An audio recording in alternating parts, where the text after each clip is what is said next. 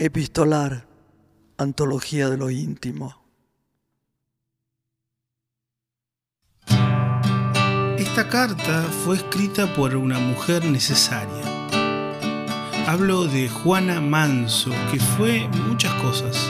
Escritora, traductora, periodista, maestra y precursora del feminismo en la Argentina. Nació en Buenos Aires en una familia de clase media alta en 1819.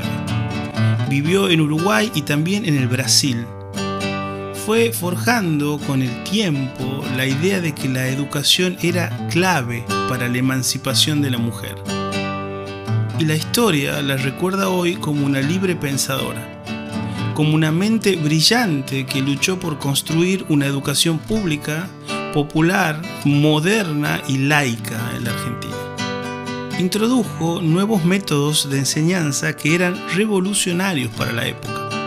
Por ejemplo, fue la impulsora de la enseñanza del inglés en las escuelas públicas y promovió los concursos por méritos y antecedentes en todos los niveles.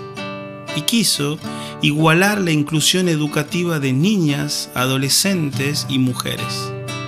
Además, dirigió Anales de la Educación Común, la revista pedagógica más importante de la época, en la que buscaba revalorizar la formación docente, especialmente la de las maestras jardineras.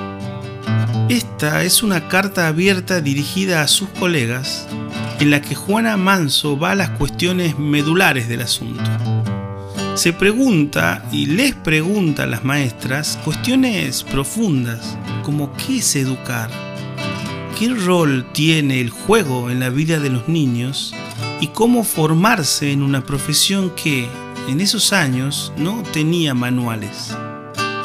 Carta de Juana Manso, carta de una personalidad inquieta y libre que nació hace más de 200 años, pero que sigue haciendo escuela. Lee la actriz y docente Mónica Ceballo.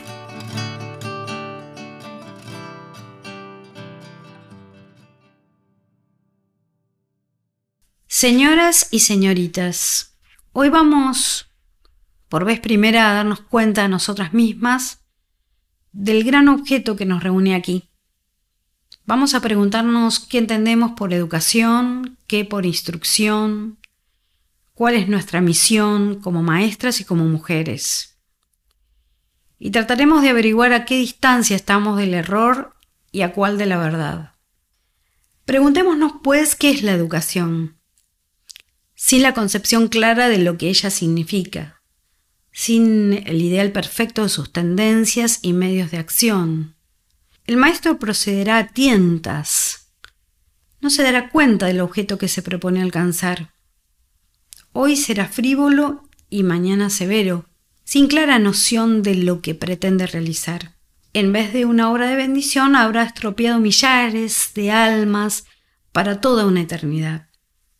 Educación, pues, no según mi capricho o pobre capacidad, sino según la definen los maestros de la ciencia, es fortificar el cuerpo desde la más tierna edad, según las leyes de la salud, para que pueda resistir a las enfermedades.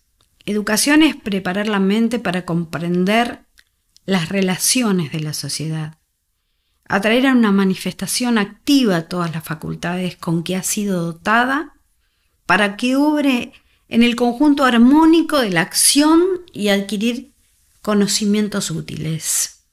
Educación es robustecer la naturaleza moral donde reside el sentimiento del deber, que debe reglamentar nuestra conducta honorablemente en la vida privada como en la vida pública. Para llenar cumplidamente este objetivo no basta que las maestras tengan solo buen corazón, porque suponer eso equivaldría a negar que la educación es una ciencia cayendo en el antiguo oscurantismo. El pensamiento que preocupa hoy no es tan solo la cantidad de instrucción que se puede derramar en los niños, sino en el mejor método y los medios más eficaces para vigorizar sus facultades de manera que puedan adquirir por sí mismos el caudal de los conocimientos.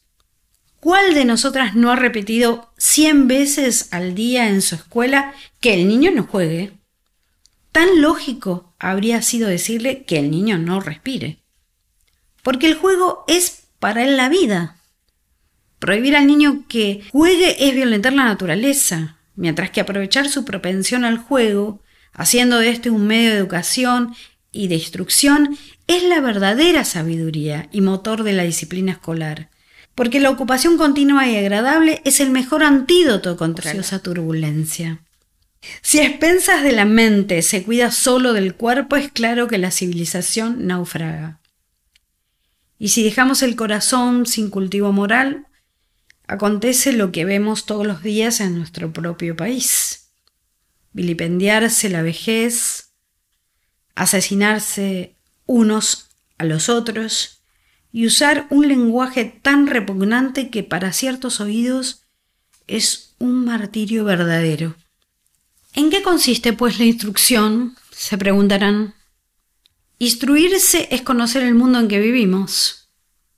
La misión de los maestros y de las maestras, pues, es el embellecimiento proporcional del ser humano, cultivándolo para ser durante su vida un operario inteligente del bien y un alma justa para la eternidad. Pero los medios de alcanzar este ideal son el estudio de la obra que ha de ejecutarse. Medios que no estriban solo en las buenas intenciones, ni en el buen corazón, ni aún en el amor y la consagración de los maestros, sino en el conocimiento de las verdades conquistadas por el estudio y la experiencia. El amor es una cosa y la ciencia es otra. Puede errarse aún con las mejores intenciones, y eso lo vemos aún en las propias madres, que creen garantir mejor la salud de los niños, obrando muchas veces contra los más sencillos preceptos de la higiene por ignorancia. Debemos tener presente que cuando queremos obtener una planta o plantar una semilla, necesitamos a la vez indagar cómo se planta, qué reglas de preservación acompañan su cuidado, cuándo florece y cuándo se trasplanta. Esto vamos a preguntarlo y a estudiarlo en la guía del jardinero. Pero para enseñar a educar, pocos o ningunos libros existen en castellano. Y en su deficiencia tenemos que reunirnos para conversar sobre este importante objeto. Yo he tenido, no sé si diga la felicidad o la desgracia de aprender algunos idiomas, y estoy habilitada a traducir para las maestras. Mi pensamiento no es ser la primera ni lucir. Yo creo que la ciencia es un tesoro y cuando un espíritu más inquieto que los otros ha conquistado algunas verdades, debe repartirlas con sus semejantes, para no ser como el avariento que guarda sus tesoros solo para sí, sin temor de la cuenta que le tomará Dios. Conozco que en la época en que vivo soy en mi país un alma huérfana o una planta exótica que no se puede aclimatar. Pero renunciando a otras dulces esperanzas que me halagaban al principio de estas conferencias, dejadme continuar por esta senda angosta y áspera. Aunque mis palabras no tengan eco en los corazones endurecidos, que a lo menos quiebren como los golpes del ariete, el hielo de la ignorancia y lo demás importa poco. Lleve yo la convicción a los espíritus y que no caigan mis palabras solo sobre roca empedernida, sino sobre la blanda tierra donde puedan fructificar. Juana Manso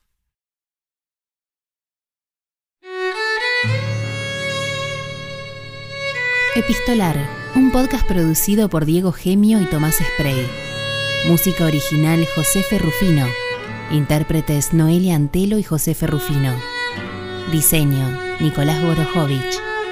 Búscanos en las redes sociales como Epistolar Podcast o en nuestra web epistolarpodcast.com.